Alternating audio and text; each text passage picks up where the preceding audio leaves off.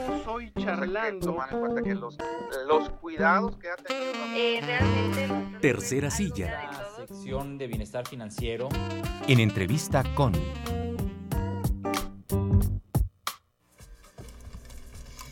Rogelio Córdoba, presidente, director, pues líder de uno de los proyectos más interesantes que hay en San Luis Potosí en términos de organizaciones de la sociedad civil. ¿Cómo estás? Buenos días. Hola, ¿qué tal? Un gusto estar contigo, Pati. Muy buenos días. Muchísimas gracias por la invitación y por el espacio. Un saludo a ti, a tu equipo y a todos tus radioescuchas. Bueno, pues cuéntanos, el día de hoy se inaugura un programa muy interesante de un proyecto llamado Compas Joven. ¿Qué es esto? Cuéntanos, Rogelio.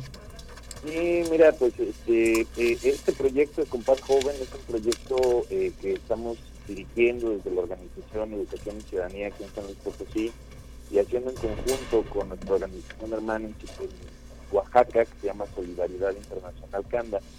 Y tenemos como objetivo con este proyecto eh, focalizarnos al tema de la inclusión sociolaboral de las juventudes tanto en San Luis como en Oaxaca. Ahorita lo que estamos haciendo eh, va a ser pues, eh, presentar en una serie de, de sesiones y de eventos a lo largo de los dos estados los principales hallazgos y resultados en un diagnóstico precisamente donde estamos tratando de identificar eh, cuál es la situación frente a la que se encuentran las juventudes en materia de inclusión sociolaboral, de acceso al trabajo digno principalmente, y pues desde ahí valorar, ¿no? identificando esas necesidades, eh, para valorar cuáles son las acciones que necesitaríamos eh, implementar como sociedad en conjunto, pensando en un trabajo eh, multiactor, en un trabajo intersectorial que incluya la participación tanto de sociedad civil organizada, eh, eh, sector privado, las instituciones gubernamentales, las instituciones educativas, para pensar en conjunto qué necesitamos hacer, qué acciones como sociedad, como instituciones, cada uno de nuestra trinchera, pero también en colectivo, tendríamos que estar impulsando para poder generar condiciones de trabajo digno para las juventudes. Sabemos actualmente que existe un alto índice de jóvenes que no tienen las posibilidades para poder acceder eh, a un marco de formación educativa que les permita tener herramientas suficientes para insertarse en el mercado laboral formal y las necesidades económicas también de las condiciones familiares, del entorno eh, eh, en, en, cuanto a la subsistencia, digamos, les obliga también a muchas personas jóvenes a buscar empleos desde la informalidad, desde espacios que no garantizan seguridad social y eh, pues en donde se aseguren, ¿verdad?, los ingresos eh, día con día para la subsistencia. Entonces estamos viendo esta serie de dificultades y, desde ahí es donde el, proyecto busca generar estas acciones de incidencia y, pensar y aspirar incluso, ¿no?, en un mediano plazo a poder hacer tal vez algunas transformaciones en materia de política pública para mejorar esas condiciones de acceso al empleo te saluda Rodolfo González. Rogelio, bienvenido siempre a Cabina 88.5 Noticias. Eh, Rogelio, ¿qué, ¿cuál fue el resultado más significativo, más emblemático de este diagnóstico que ustedes han realizado? Y también, jóvenes, ¿desde qué edad estamos hablando, Rogelio?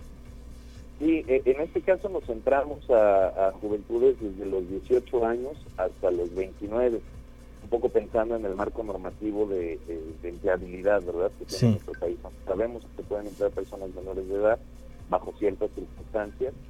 Eh, en este caso nos focalizamos a mayores de 18.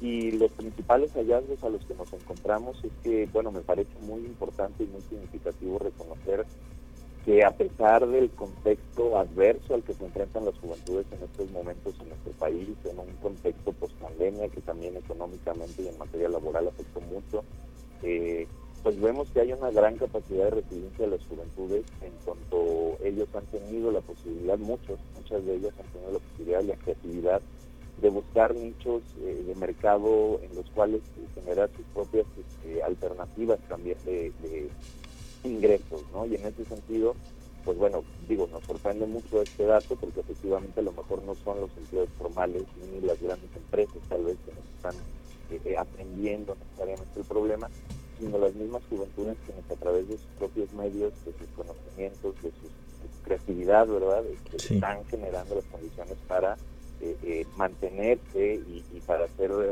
eh, los proveedores, digamos, este, de ellos mismos y a veces hasta de sus familias. ¿no? Entonces eso ha, destacado principalmente.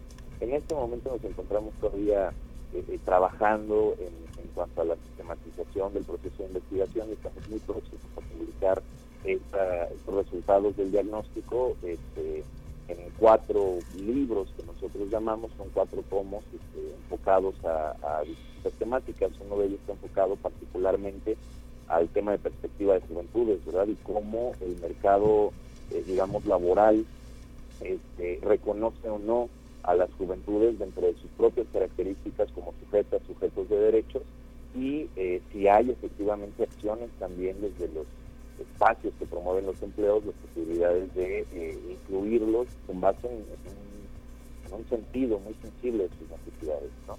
Eh, otro libro estamos enfocándolo hacia más bien la, de, de la condición de género, ¿verdad? Y, y cuáles son las diferencias principales que están atravesando hombres y mujeres en cuanto a la accesibilidad al trabajo digno. ¿no?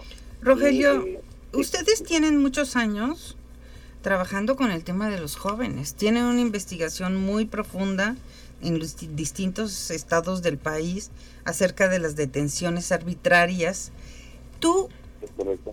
Y, además son proyectos financiados nada más y nada menos que por la Unión Europea, no son proyectos que están establecidos bajo indicadores arbitrarios, son proyectos muy serios. Y una de las cosas que te queremos preguntar es, ¿qué ¿estás encontrando en el tema de juventud avances en la situación de los jóvenes o estamos presenciando una fenomenología de retroceso? ¿Qué, está, qué estás obs- observando generacionalmente? Eh, mira, creo que es una excelente pregunta, Pati, y, y bueno, me atrevería a, tratar de, acercarme a darte una respuesta. Eh, sin embargo, el contexto es sumamente complejo, ¿no? Y, y generalizar eh, eh, eh, me parece un poco riesgoso en ese sentido. Sin embargo, creo que sí estamos frente a un escenario en donde poco a poco se van haciendo algunos avances y donde creo que particularmente la transformación está en las miradas que tienen las propias juventudes de su propia condición. O sea, con esto me refiero a que creo que sí hay un trabajo que lo debemos nosotros, hemos logrado documentar, que ha habido un avance considerable en cuanto a la, la autopercepción, la conciencia, el autorreconocimiento de, de- de las juventudes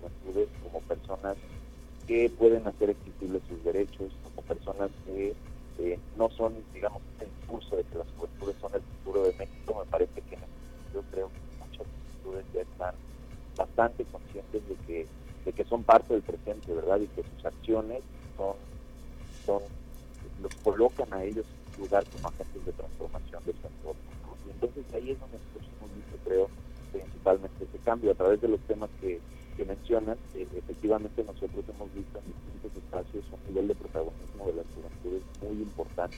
me parece que cada vez más van haciendo esa conciencia y van reconociéndose ellos mismos en una posibilidad de participar activamente en su entorno. ¿no? Entonces, eh, eh, me parece que aún hay mucho trabajo por hacer. Y te digo, no puedo generalizar, no creo son tampoco todas las juventudes. Sin embargo, me parece que ya hay un camino avanzado en ese sentido y que creo sin duda que es lo que tendríamos que seguir impulsando, ¿verdad? La autonomía y la dignidad para las juventudes.